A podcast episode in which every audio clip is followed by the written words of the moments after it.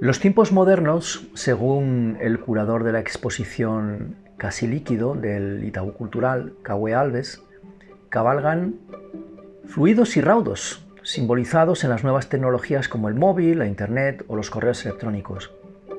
Y esto queda plasmado en el agua, que discurre precipitada y tiene la facultad de hacer tabla rasa de lo precedente. Los ríos se contorsionan para revelar que lo anterior es agua pasada, que el espacio temporal tiene una métrica sonora inquebrantable y que no hay tiempo que perder. En el caso concreto de Brasil, y haciendo alusión al río Tieté, centro metafórico de lo que ocurre en el país, las moléculas están más cohesionadas que en cualquier otro río del mundo. Por tanto, están en trance entre lo sólido y lo gaseoso, pero sin licuarse del todo. De ahí que parezca que cuando uno observa sus aguas den la impresión de arrastrarse, de ser un magma.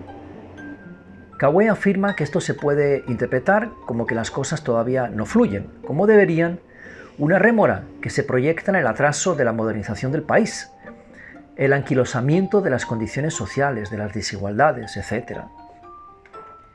Existe otra óptica según la cual veo que las aguas en Brasil fluyen a su manera, y no podría compararse nunca el agua brasileña con la europea.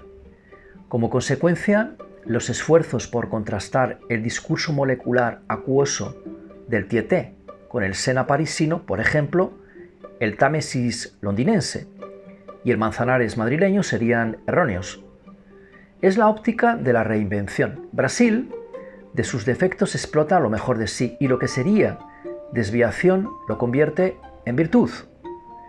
Las aguas del Tieté, jalonadas por un kilómetro y medio de botellas gigantes del artista Eduardo Schrur, muestran que la miseria lenta de las moléculas semilíquidas no suspende, sino que usurpa en importancia hasta al mismísimo Río Negro.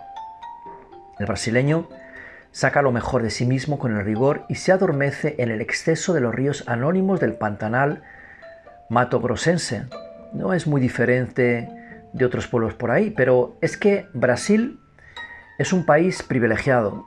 Ese privilegio se plasma en que puede contar que a diferencia de otros posee excesos y rigores.